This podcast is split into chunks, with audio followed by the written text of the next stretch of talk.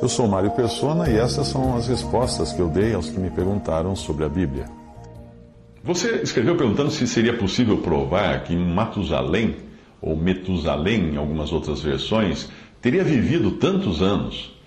Da lista de pessoas que aparecem no Gênesis, Matusalém é o recordista em termos de idade. Ele morreu aos 96, aos 969 anos. Quase mil anos o homem tinha quando morreu. Isso não significa que não tenham existido outros que morreram com idade ainda mais avançada, é que a Bíblia não fala. O certo é que eles viveram em um planeta cujas condições climáticas eram completamente diferentes. Veja que o dilúvio, que só caiu depois da morte de todos eles, de todos os desta lista de Gênesis 5, exceto de Noé, o dilúvio foi a primeira chuva que caiu nesse planeta. É, Parece estranho, né? As condições no princípio da criação eram bem diferentes.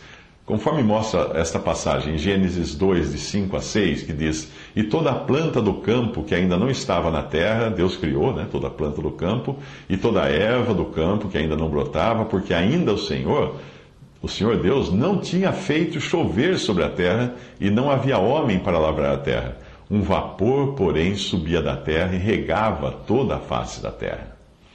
Um planeta regado por neblina, com diferentes índices de incidência de raios cósmicos e uma população ainda livre das distorções cumulativas e hereditárias que o pecado viria a causar, certamente está fora da nossa imaginação. Nós não conseguimos conceber como eram aquelas pessoas. A própria degradação dos elementos uh, na Terra ocorria a um ritmo diferente de hoje. E inclua-se aí a degradação de materiais radioativos hoje usados para datação como o carbono 14. Por isso que é, é questionável até a datação de materiais muito antigos. Que Matusalém viveu quase mil anos, nós sabemos porque a Bíblia diz, e ela é a palavra de Deus. E quando nós abrimos um jornal, aí você fala assim, ah, mas como acreditar na Bíblia? Bem, quando nós abrimos um jornal e nós vemos a notícia de algum fato político, econômico, esportivo, etc., nós acreditamos, não é?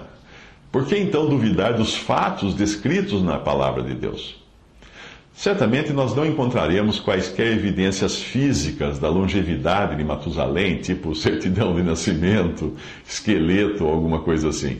Mas nós podemos confiar que assim foi, porque a palavra de Deus o diz.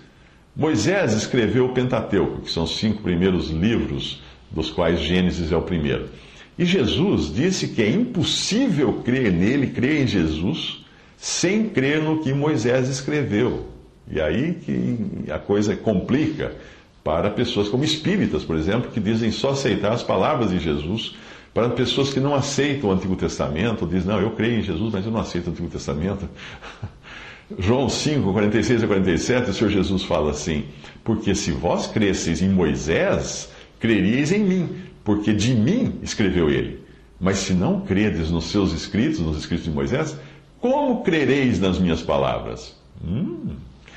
É interessante pensar que o próprio Jesus endossou os escritos de Moisés e que hoje todas as religiões que colocam em dúvidas a veracidade do livro de Gênesis acabam, por tabela, contradizendo Jesus. Eu não ousaria contradizer Jesus. Eu acredito que qualquer verdadeiro, verdadeiro crente no Senhor Jesus também não ousaria contradizê-lo dizer que o que ele disse que é verdade é mentira. Colocar em dúvida o que Deus disse foi a primeira artimanha do diabo, e todos sabemos o que aconteceu quando Eva caiu naquela conversa. Muitos hoje caem na conversa de pseudocientistas que duvidam da veracidade das Escrituras, e o resultado nada mais é do que pecado e apostasia.